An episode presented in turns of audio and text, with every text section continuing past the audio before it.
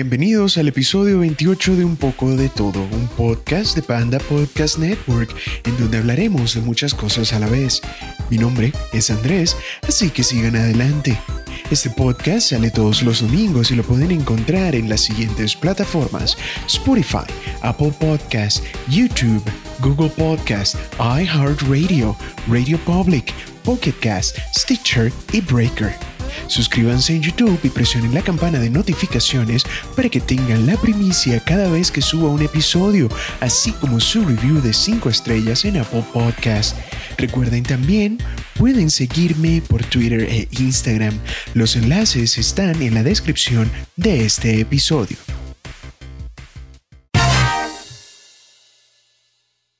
No es raro seguir diciendo un mea culpa, así que esta será la tercera vez que lo hago.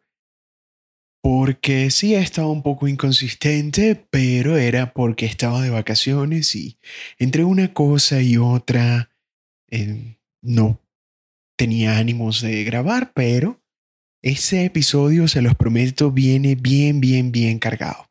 Así que siéntense, disfruten y relájense. Como primer tema, vamos a hablar de algo que me llamó muchísimo la atención, porque era ya el año pasado y salió este artista que si te pones a ver año a año siempre tiene un hit. Estamos hablando de Daddy Yankee, que tiene una seguidilla de hits desde el 2004 hasta el 2019 cada año saca un tema que lo pega. En la descripción del episodio se los voy a dejar esa lista para que también se den cuenta que todos los años este señor pega un hit. Lo que pasó fue que en el hit del año pasado me pareció algo bastante curioso porque la base de este tema es de una canción que fue un One Hit Wonder de los 90 en inglés por un rapero canadiense. Y entonces eh, yo dije, bueno, ¿qué está pasando? Últimamente están sacando muchos eh, samples en, el reggaetón y por eso decidí hablar de sampling. Y obviamente me ayudó un artículo en internet que indica la explosión de samples en el reggaetón, copia y pega, porque esta canción que se llama Con Calma es de un icono de los One Hit Wonders que se llama Snow, que en 1992 sacó esta canción que se llama Informer. Y eh, por supuesto, lo bueno de Daddy Yankee es que pudo agarrar y contactar al, artista, inclusive meterlo en el video musical, que bueno, es eh, bastante bueno de su parte porque a veces eh, agarran estos samples y ni siquiera le dan crédito al artista original. Shakira, Shakira. Disculpen, se me había quedado algo en la garganta. Y bueno, sí, es, es algo que uno comienza a notar poco a poco y eso es eh, por parte de los frikis de la música que tienes la posibilidad de eh, investigar y recordar cosas que han pasado y ahora te das cuenta que todo es cíclico, que están volviendo a utilizar todos los samples para hacer nuevas canciones. Por ejemplo, si nos vamos al reggaetón, tenemos a gente como Osuna, Karol G, J Balvin, que están utilizando este tipo de samples. El artista conocido como J Balvin agarró el éxito de Corona de 1993, Rhythm of uh, the Night, que si ven eh, la pelota de letras de Andrés López, es la canción que dice si son Reebok o son Nike. Así que eh, ya eso también forma parte de nuestra cultura eh, popular. Por supuesto, de eso hay muchísimos, muchísimos ejemplos de estos samples que es cuando uno se abre el debate. Es porque ya no hay música nueva, es porque tienen fastidio de crear un nuevo beat, si deciden agarrar y comenzar a copiar los éxitos del pasado y ponerlos aquí en el futuro, porque también yo estuve escuchando, porque quieraslo o no, el reggaetón está en todas partes y tú vas pasando por la calle y de repente tú vas escuchando la música y tú, hey, pero ya va, ¿qué hace esta persona escuchando Snow con Informer? Y no, resulta que era Daddy Yankee. O por ejemplo, Muévelo que está otra vez Daddy Yankee con Nicky Jam, que están tomando un fragmento de Here Comes the Hot Stepper de Ini Kamose, que también fue un super éxito en los 90. Entonces, es, eh, es algo bastante curioso que es lo que están pasando o, que es lo que está pasando en este momento para poder comenzar a averiguar por qué están haciendo esto. Si nos vamos al inicio del sampling, es una historia bastante curiosa, porque el sampling es la fundación del hip hop. Lo que pasa con esto del sampling es que para la época que salió el hip hop, eh, a finales de los 70, a principios de los 80, no había un beat, no había nada creado que era específico para el rap o para el hip hop. Entonces, lo que hicieron ellos de una forma creativa es comenzar a buscar los sonidos que les gustaban, buscar los sonidos que que les llamaba la atención para poder rapear encima de ellos. Por eso es que si nosotros buscamos los primeros hits de rap, todos esos son samples de música disco. Inclusive Ron DMC, que son leyendas del hip hop, ellos comenzaron a samplear a Aerosmith. Por eso es que tienes la canción Walk This Way, porque Ron DMC agarró uno de los discos más pegados de Aerosmith eso obviamente muchísimo antes de Armageddon, que es eh, Toys in the Attic. Agarraron ese disco y comenzaron a samplear todas las guitarras, todas las baterías y con eso lo que ellos hacían era crear sus propias canciones. Porque, por ejemplo, en la primera, primera canción que uno puede decir que es el origen del hip hop, que muchos años después también le hacen un sample, tienen de base la canción de música disco Good Times. Y esa canción se llama Rapper's Delight, pero para nosotros los hispanos, los que hablamos español, la conocemos o nos recuerda la canción G, porque G, el coro, es en la primera estrofa de eh, Rapper's Delight, cantado de una manera que una persona que no sabe inglés lo intenta pronunciar. Igual, voy a dejarle esas dos comparaciones, Rapper's Delight y G, para que puedan ver esta historia que es súper interesante y eh, comiencen también a tumbar el mito de que hacer eje era para hablar del diablo, el demonio y esas cosas. Eso del demonio era en los 80 y los mensajes subliminales, así que nada. En fin, no nos distraigamos. Entonces comenzó con, con esta parte del sampling y hasta el día de hoy esto se metió mucho en la cultura de esto de este ritmo que entre comillas se llama urbano, pero también está en eh, la música electrónica, en el pop, en todas partes está este sampling. Y como les digo, si es algo para crear algo totalmente nuevo, pues está perfecto. Pero va a llegar un momento en el que tú dices, ¿en serio tienes que buscar canciones que alguna vez fueron hits para darle como un nuevo toque de pintura y sacar otro, otro hit.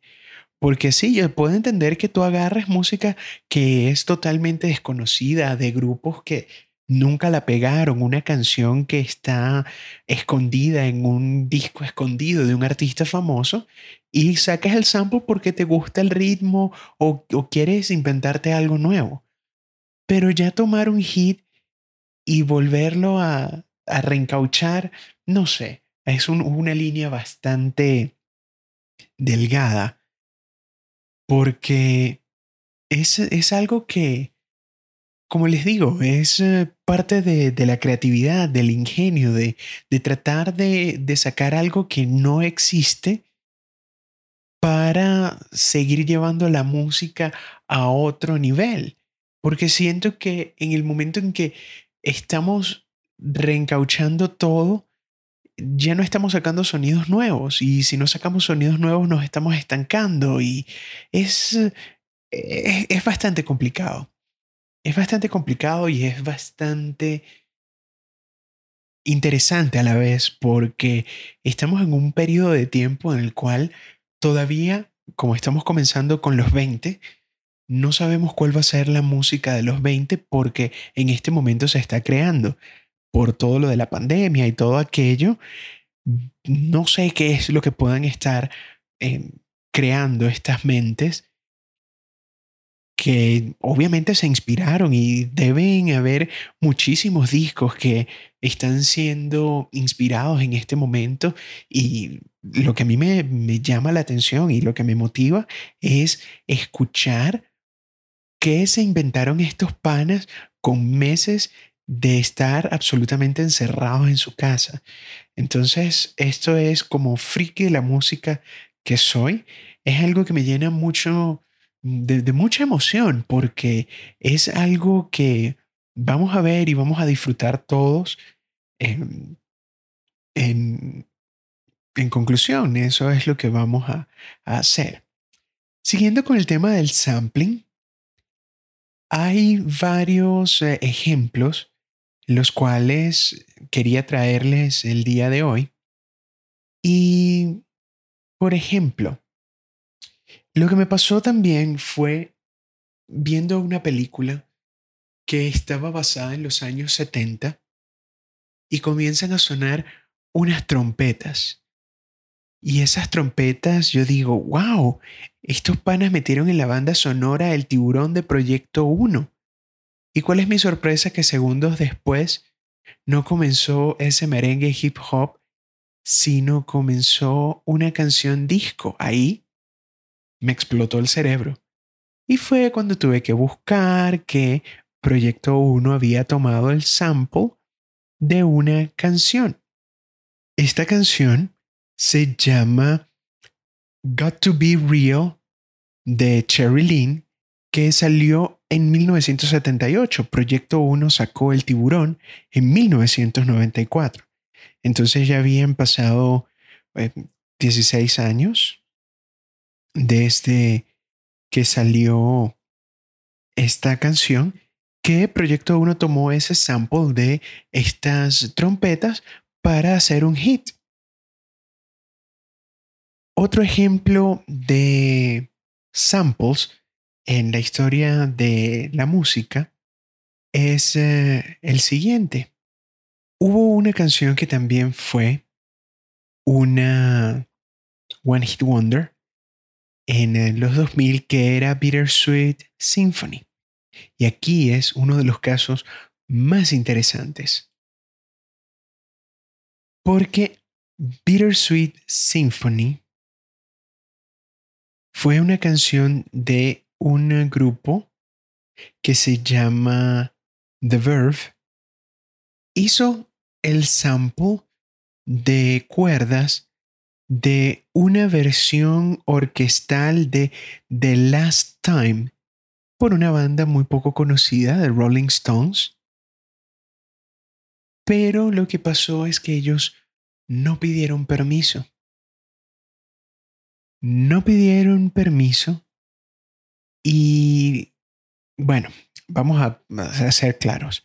Si tuvieron el permiso de los derechos por Decca Records, que eran los dueños de la grabación, pero no obtuvieron permiso del ex manager de los Rolling Stones, que es el siempre mal ponderado Alan Klein. Es horrible hablar de, mal de personas que ya murieron, pero para los fanáticos de Beatles y The Stones, escuchar el nombre de Alan Klein es como te da grima, porque fue un personaje muy controversial, muy turbio, que hizo mucho dinero para sus artistas, pero también se robó mucho dinero.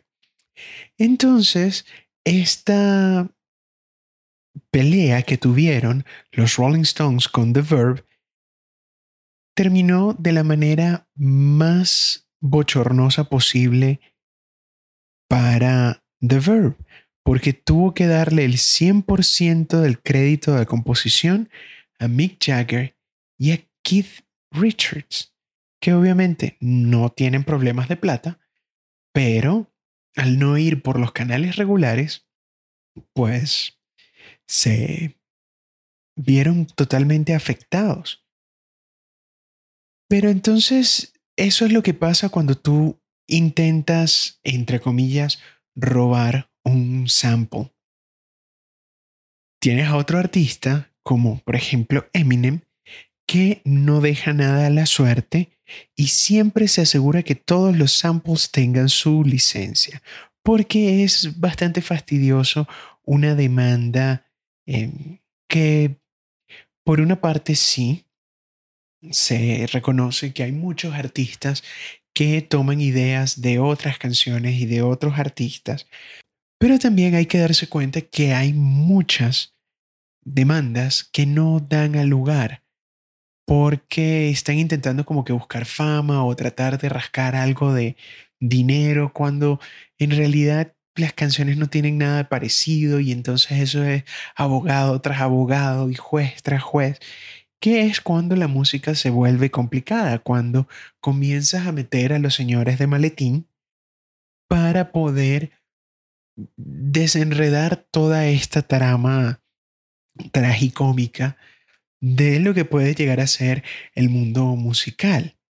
Entonces, eh, si eres un artista y quieres usar samples, asesórate, busca ayuda profesional para no verte metido en ese tipo de problemas, porque uno nunca sabe.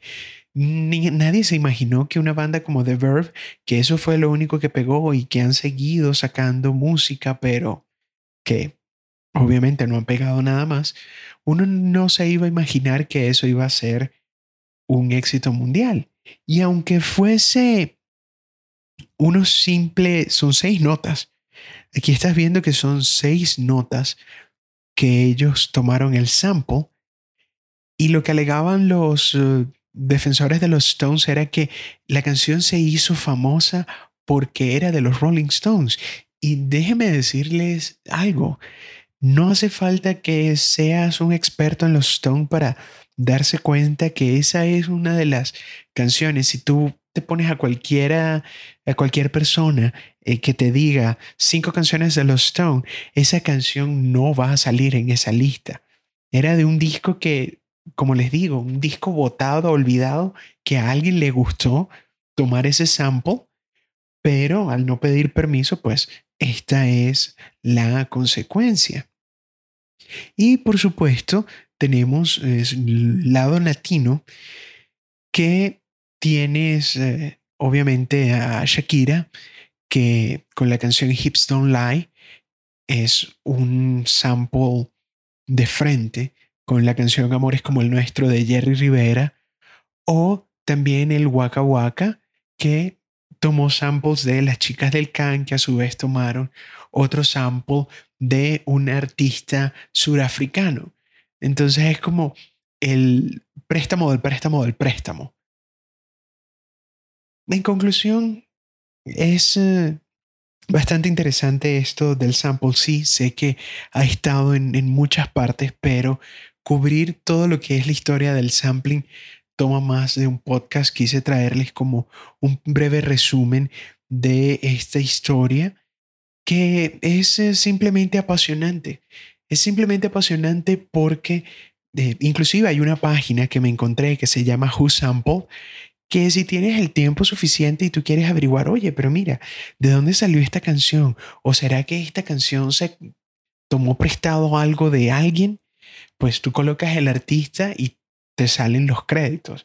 Así que también se los dejo como recurso si tienen el tiempo suficiente de buscar una canción de un artista favorito o quieren, como estamos aquí hablando del Internet, quieren ganar una pelea, agarras esta página Who Sample y le demuestras a esa persona que te está eh, porfeando que tú tienes la razón o te la van a quitar. Así que disfruten.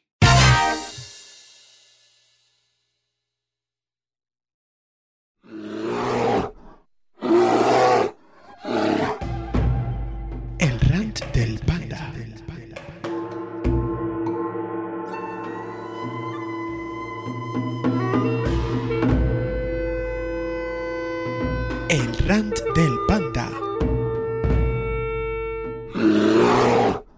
Primero que todo, espero que les haya gustado este nuevo intro, porque siento que va de la mano con todas las cosas que quiero hablar en esta sección, porque es tratar de sacar esa agresión que uno tiene interno y decir por qué no me gustan las cosas que están pasando en el mundo.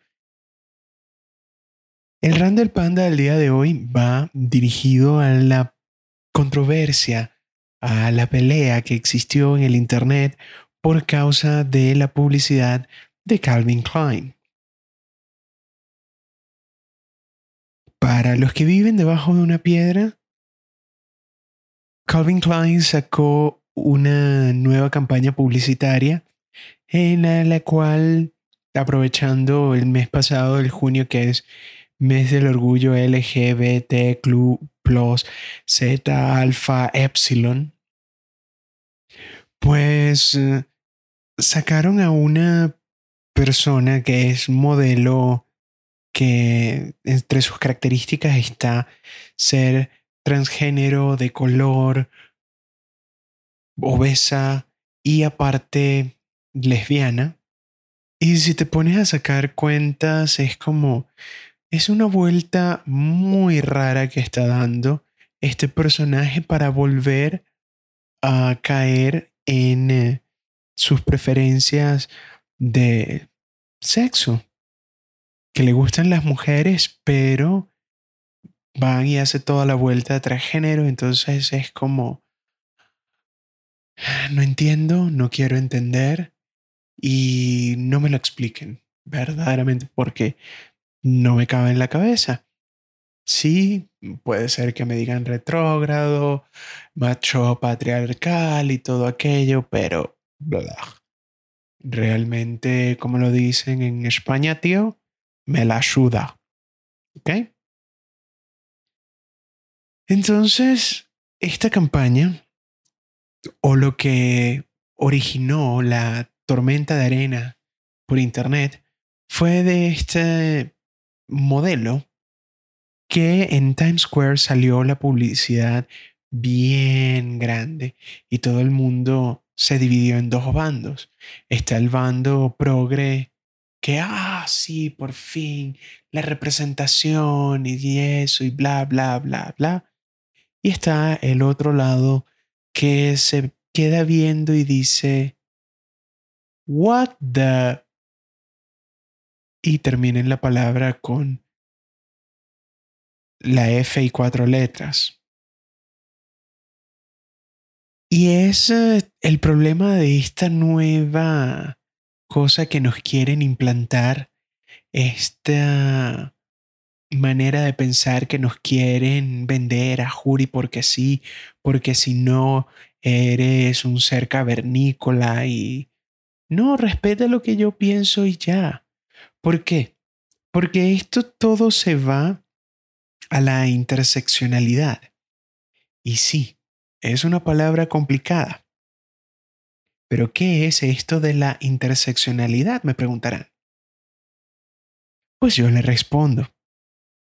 Esta cuestión de la interseccionalidad, por definición, es, primero, fue un término acuñado en 1989 por la activista y académica Kimberly Williams Crenshaw. Es el estudio de las identidades sociales solapadas o intersectadas y sus respectivos sistemas de opresión, dominación o discriminación. La teoría sugiere y examina cómo varias categorías biológicas, sociales y culturales, como el género, la etnia, la raza, la clase, la capacidad o discapacidad, la orientación sexual, la religión, la casta, la edad, la nacionalidad y otros ejes de identidad interaccionan en múltiples y a menudo niveles simultáneos.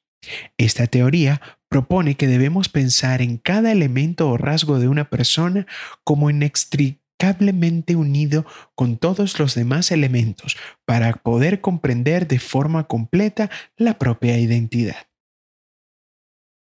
Es decir, para las personas que toda esta teoría quieren que se la dijeran un poquito más, yo les voy a ayudar.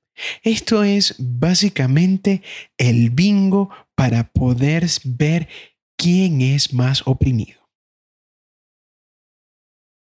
¿Sí? Este Random Panda es controversial. No me importa. Si quieren, pueden apagarlo. Si quieren continuar, adelante.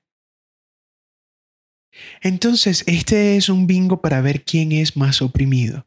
Entonces tomamos a este personaje, transgénero, de raza negra, obeso y lesbiana. Entonces tienes cuatro puntos en el bingo de la interseccionalidad. Entonces tú puedes decir que tú eres oprimido porque si vamos a dividirnos entre hombres y mujeres, pues ya tienes un grupo de personas. Pero si comienzas a dividir la división, la división, la división, hasta llegar hasta los grupos más, más, más, más pequeños, eres más oprimido. Entonces vas tomando todas tus características y vas bajando y vas quitándole personas, personas, personas, personas. Y cuando llegas a esa puntita de la pirámide, ahí dices, no, lo que pasa es que nosotros los somos muy oprimidos porque no tenemos representación. Y ya sacaste la cuenta. De 7 billones de personas, vamos a partirlo por la mitad. 3.5 billones hombres, 3.5 billones mujeres. Bueno, no billones, millardos en español, para evitar correcciones.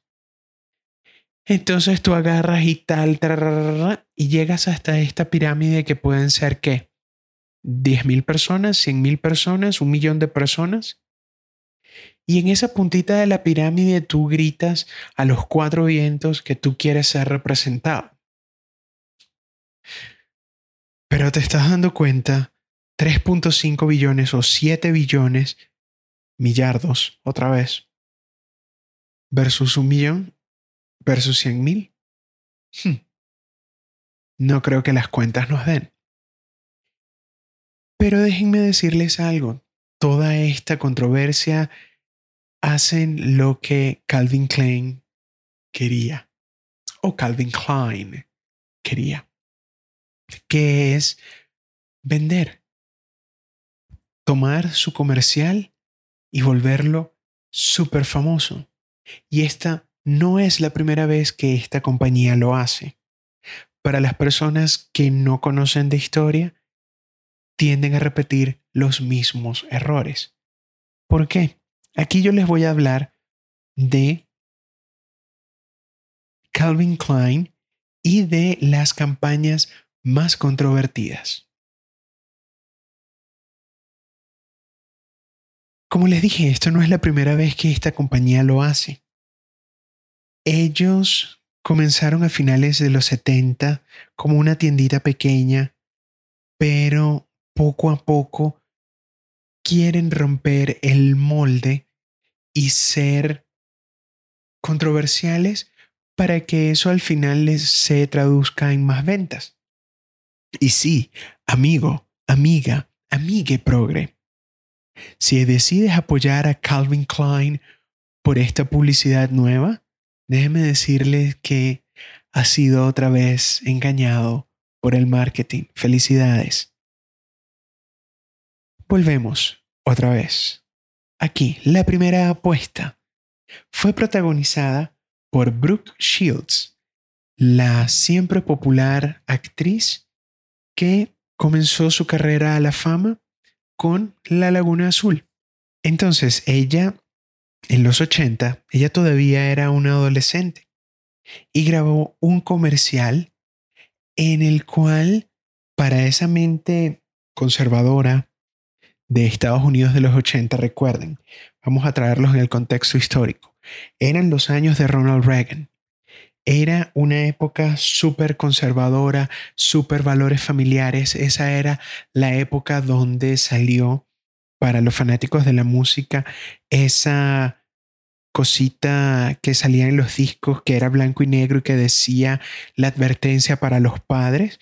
Allí fue que se creó porque era la controversia de los mensajes subliminales del rock que hacía que los eh, jóvenes estadounidenses se suicidaran o que adoraran a Satán y todo aquello, llega esta publicidad. Y es un adolescente de 15, 16 años y está mostrando unos jeans.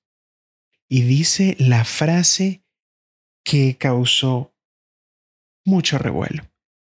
Es una frase que en el 2020 se la dicen a alguien y, ah, ok. Entonces, en este contexto histórico, sale esta niña y dice, ¿saben qué hay entre mis jeans Calvin Klein y yo? Nada. O también, nada se interpone entre mis Calvin Kleins y yo. Para los que no entienden el doble sentido, esta niña está diciendo que ella sale a la calle, como dicen en mi país, rueda libre, comando, sin ningún tipo de ropa interior. Entonces eso fue el boom. Nos estamos yendo al fondo del foso de la cultura por esto.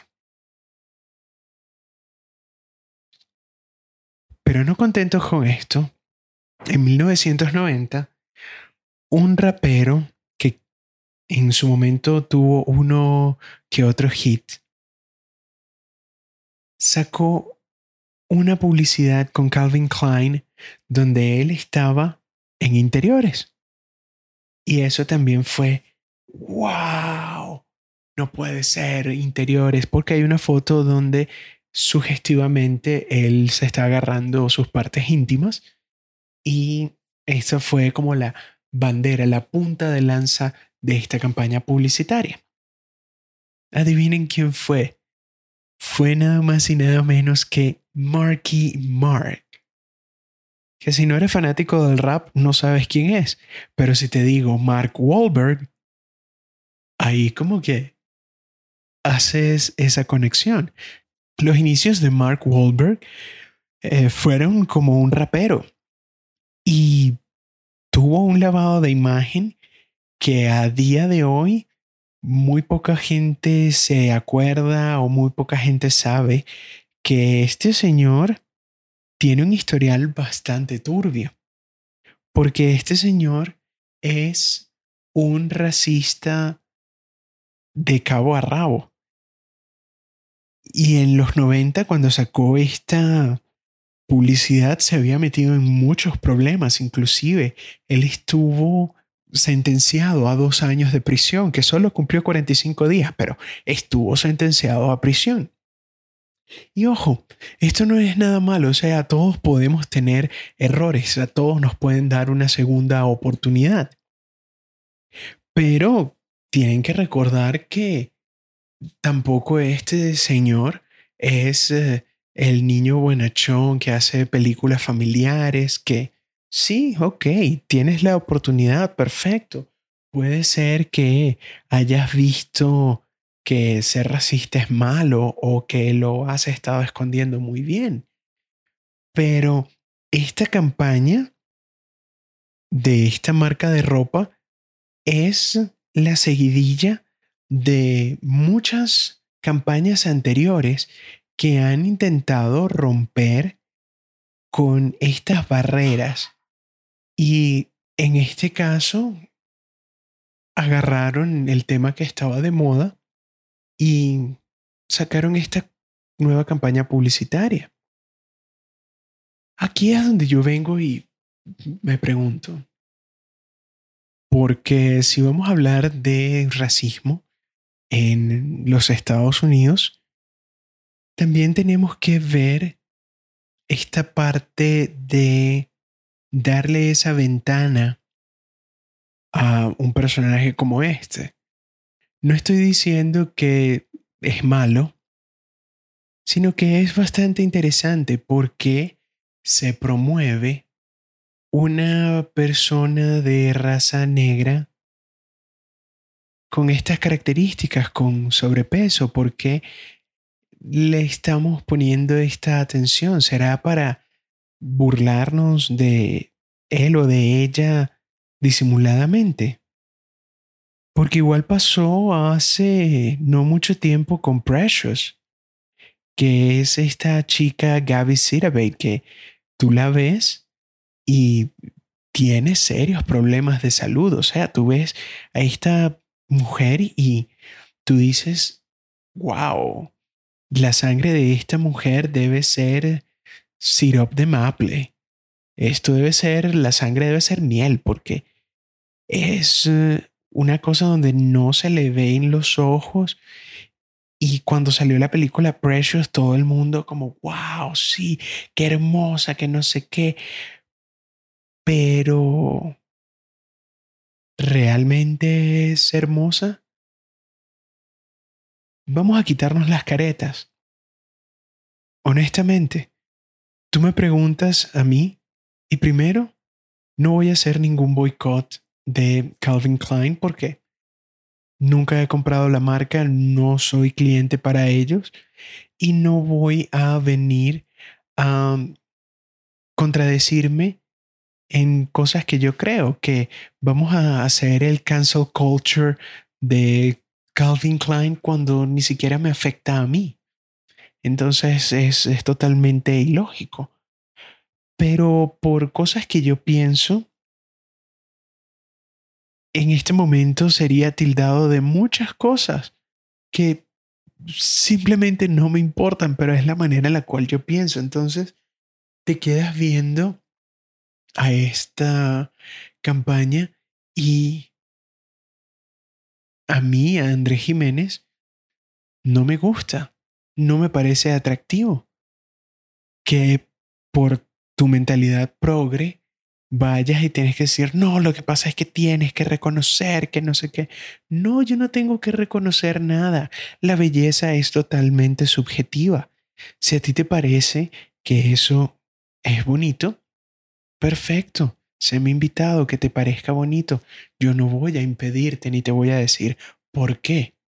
Solo que no vengas a mí y me trates de imponer de que esto es el nuevo estándar de la belleza, cuando no es así, cuando no me parece que sea atractivo, cuando no me parece que sea algo que esté bien, cuando me parece que es algo bastante grotesco, burdo y simplemente desagradable, totalmente desagradable. Yo no me enteré de buenas a primeras con, con todo lo que estaba pasando, sino fue en uno de esos videos que ves en redes sociales y comienzas a, a ver que era este modelo que estaba en Times Square y tenía, era un close-up de la cara y entonces eh, es algo a, mi opinión, es algo totalmente grotesco. Es algo que no me parece para nada atractivo y lo quité y después me enteré que era todo esto lo que estaba pasando y yo digo, ah, ok, entonces eh, lado A se une con lado B y, ah, ok, perfecto. Por eso es que me tardé algo de tiempo para poder dar mi opinión el asunto porque tienes que estudiar, tienes que ver, tienes que analizar, porque si reaccionas de buenas a primeras, puedes equivocarte. Igual como me pasó, y esta es una pequeña fe de ratas del episodio pasado, de este nudo que encontraron en eh, el garage, en los pits de este corredor afroamericano de NASCAR, pues resulta que ah, después de la investigación se vio que, o lo que según dice el FBI, que era algo plantado, es decir, que eso ya había estado, había estado allí por algún tiempo y entonces este aprovechó la controversia de los temas raciales y, y trató de buscarse publicidad no muy bien fundada. Entonces estamos viviendo en unos tiempos bastante turbios que lo que están atacando es la manera en la que tú piensas y si dicen que pues los pensadores libres somos la última barrera, pues cuéntenme allí, cuéntenme allí porque si quieren mi voz, aquí la tienen. Yo estoy dispuesto a dar esta lucha porque no pienso doblegarme ante cosas que no me no son parte de mi identidad. Así que si es que hay que pelear, pues se peleará. Como lo decía nuestro amigo Winston Churchill, pelearemos en el aire, en las playas, en la tierra y en el mar nos defenderemos y nunca nos rendiremos. Esto es todo el tiempo que tenemos por el día de hoy. Si les gustó el episodio, compártanlo con un amigo y anímense a suscribirse al podcast en su plataforma preferida para que tengan la primicia apenas el episodio suba a la web. Esto fue un poco de todo y hasta la próxima.